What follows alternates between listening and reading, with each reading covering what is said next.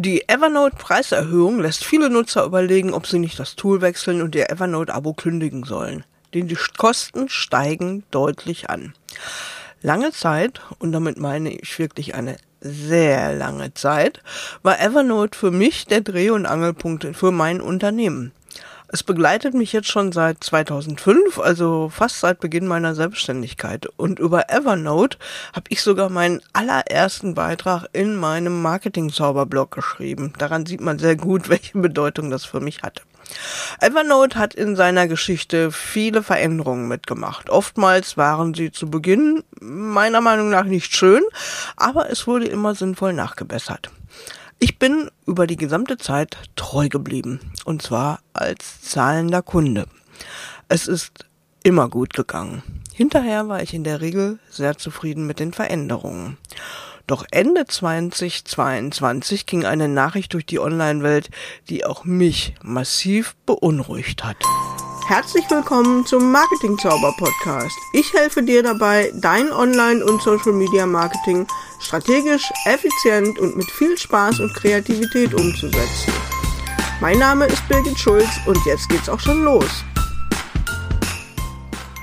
Denn Evernote wurde verkauft an ein italienisches Unternehmen namens Bending Spoons. Das ist ein Unternehmen, das in den Medien als Abverwerter, also als, als Softwareverwerter bezeichnet wurde. Und äh, die Meldung, die ich dazu gelesen hatte, die hat mich ziemlich aufgeschreckt. Das las ich nämlich sehr, sehr ernst. In dem Beitrag, den ich dir in den Shownotes verlinke, wurde von Wochenabonnements, wohlgemerkt Wochenabonnements in Höhe von je 10 Dollar gesprochen. What? mein heißgeliebtes Evernote und dann so eine Preispolitik? No way. Und von der Stunde an begann ich, mich nach geeigneten Alternativen umzuschauen. Zumal ich immer wieder in Facebook-Gruppen, Foren und auch privaten Netzwerken weitere Hiobsbotschaften las. Beispielsweise Evernote entlässt fast alle Mitarbeiter. Auch diese Meldung verlinke ich dir in den Show Notes. Dazu kam, auch für Bestandskunden wurde Evernote bereits im Frühjahr deutlich teurer. Kostenlose Nutzer bekamen weitere Einschränkungen, die eine kostenlose Nutzung nahezu ja, sinnfrei machten. Dazu gehört beispielsweise die Synchronisation zwischen maximal zwei Geräten. Ich meine, wer hat heute noch maximal zwei Geräte? Und ein monatliches Upload-Limit von 60 Megabyte? Naja, also wenn man nur ein paar Webclips macht und ein paar Notizen schreibt, dann reicht das aus. Ansonsten, äh, nein. Einige meldeten natürlich auch Bedenken hinsichtlich Datenschutz und Datensicherheit an, aber die gibt es immer und ich sage nur, solange man keine Personendaten und wie ich vorwiegend Webclip, Webclips mit der App verwaltet, kann man sich da auf jeden Fall entspannen. Andere wiederum verwiesen dann auf technische Einschränkungen und Usability-Probleme. Ja, und auch ich war mit der neuen Benutzeroberfläche und einigen Features, die in der neuen Version plötzlich fehlten, eher unzufrieden. Und darum habe ich auf meinem Windows-System bis äh, vor wenigen Wochen noch die alte Programmversion mitgeschleppt. Auf dem MacBook habe ich dann aber die neue App installiert gehabt. Und äh, ja, es spricht auch für Evernote, dass die Datensynchronisierung trotzdem reibungslos funktionierte. Und immer wieder las ich von Mitgliedern in meiner Facebook-Gruppe und anderen Orts, dass man nun wechseln und sich endgültig verabschieden würde. Bye bye Evernote, hello Notion, hello Joplin, hello Obsidian und wie sie alle heißen, beispielsweise. Seit der ersten Nachricht im November 2022 habe ich mich also ebenfalls nach Alternativen umgesehen. Wie könnte es anders sein? Ne? Aber was wollte ich eigentlich? Abgesehen davon, dass alles wie zuvor bleibt. Ich bin schon manchmal ganz schön konservativ. Und dann habe ich mir erstmal überlegt, was sind eigentlich meine Anforderungen an eine Alternative zu Evernote? Erste Anforderung Preis. Preislich sollte die neue Lösung nicht teurer in der Gesamtheit jedenfalls werden als der Bereich zwischen dem alten und dem neuen Preis von Evernote. Also für meinen Vertrag, den ich habe und hatte, bedeutet das zwischen 60 und 100 Euro jährlich. Außerdem sollte ein sinnvoller Workflow damit zu bauen sein, insbesondere für meine beiden Hauptanwendungen. Das sind einmal die Webclips von Blogbeiträgen oder anderen Fundstücken im Netz, die ich einfach aufbewahren möchte, von denen ich ja wirklich so eine Art Foto machen möchte, also nicht nur Lesezeichen setzen, sondern diesen Zustand einfrieren, damit ich ihn dann weiterhin auch nutzen kann. Und was ich einfach göttlich finde in Evernote, das ist die Volltextsuche.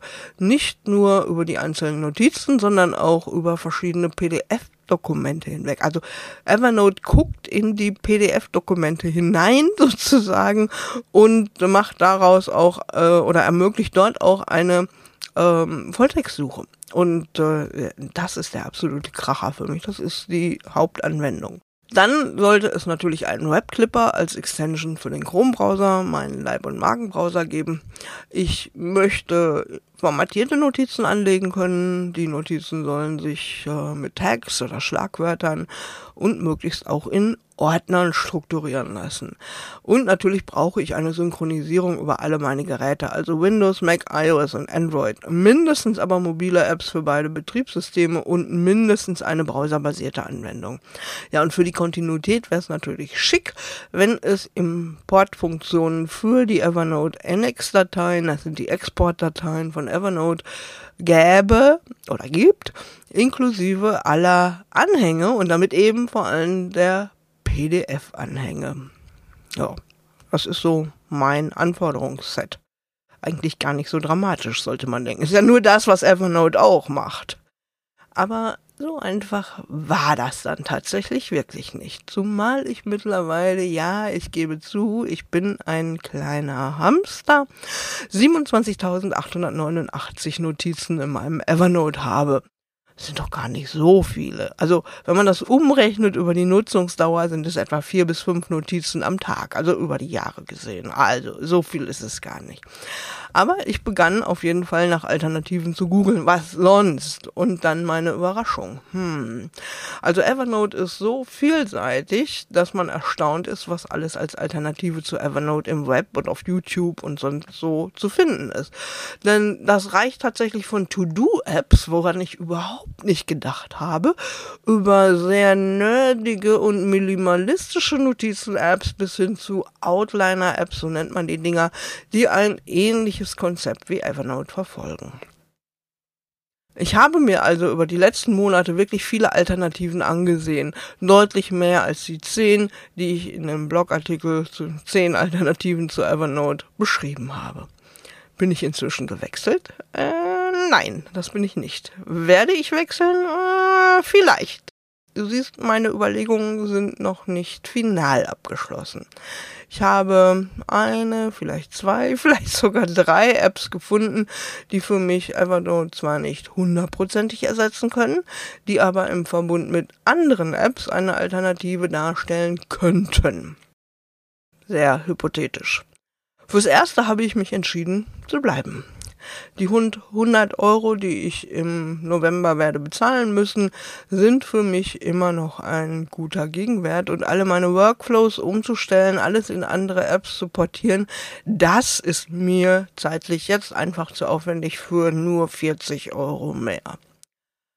Und das ist auch mein Ansatz und meine Empfehlung für dich werde dir über deine individuellen Anforderungen und Vorlieben klar. Das gilt jetzt nicht nur für die Frage Evernote, sondern das gilt grundsätzlich für alle Tools und grundsätzlich auch, äh, wenn du erwägst, ein Tool zu wechseln. Und das ist jetzt wieder sehr spezifisch zu Evernote. Bilde dir dein eigenes Urteil über den neuen Besitzer Bending Spoons. Das habe ich nämlich gemacht. Denn der zweite Punkt, also das ist jetzt nicht ganz unwichtig. Also als ich hörte, der Käufer von Evernote sei ein App-Verwerter, hm, da fand ich das schon ziemlich bedrohlich. Ne? Also ich kenne niemanden bei Evernote persönlich, aber wenn man so lange äh, ein, eine Software nutzt, dann ist einem das Unternehmen, also mir geht es jedenfalls so, als solche schon irgendwo sympathisch. Ich meine, ich vertraue dem ja nicht eine Menge Informationen an und ich vertraue eben auch darauf, dass es da Kontinuität gibt und ich das noch ein paar Jährchen nutzen kann. Also, ich war erstmal entschlossen, eine Alternative zu finden. Doch dann las ich vor einigen Wochen jetzt mittlerweile in kürzester Zeit drei Artikel, die meine Meinung zu dem italienischen Unternehmen Bending Spoons dann doch etwas verschoben haben. Und zwar zum Positiven. Es gab ein Interview mit Bending Spoons, das ich ganz vernünftig las. Dann gab es einen zweiten Artikel zur Preiserhöhung und den neuen Features.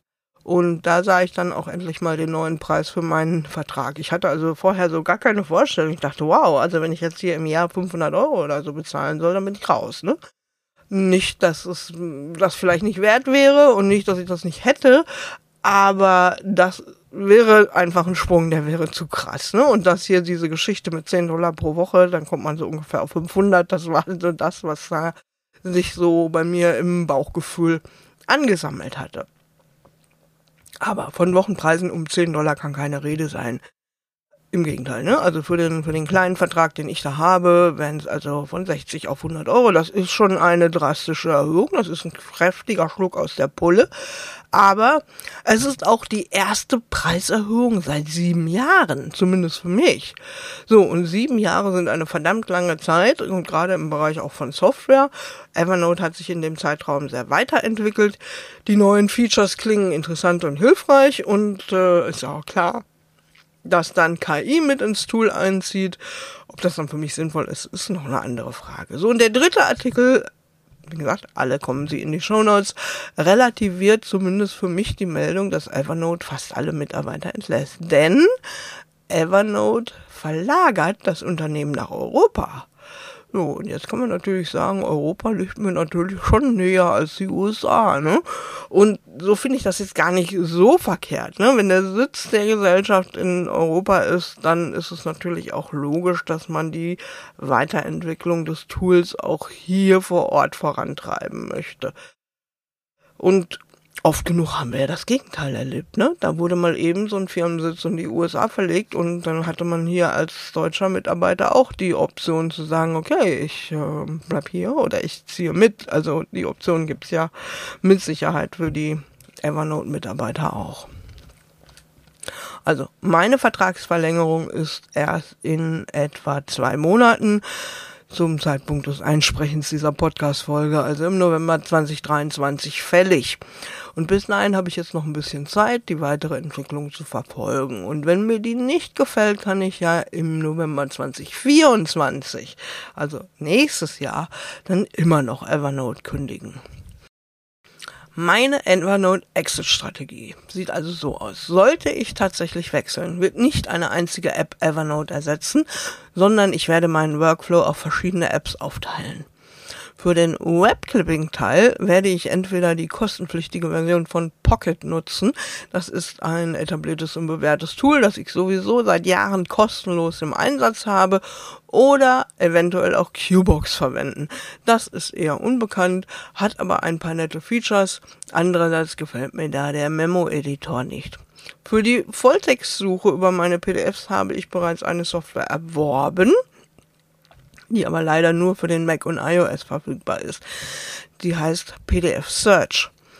Für reine Notizen und eventuell aber auch für Webclips werde ich dann Upnote verwenden. Das ist tatsächlich für eine Schnäppchen-Einmalzahlung, wohlgemerkt Einmalzahlung, Lifetime, von unter 30 Euro oder, wenn man doch monatlich zahlen möchte, monatlich 99 Cent zu bekommen.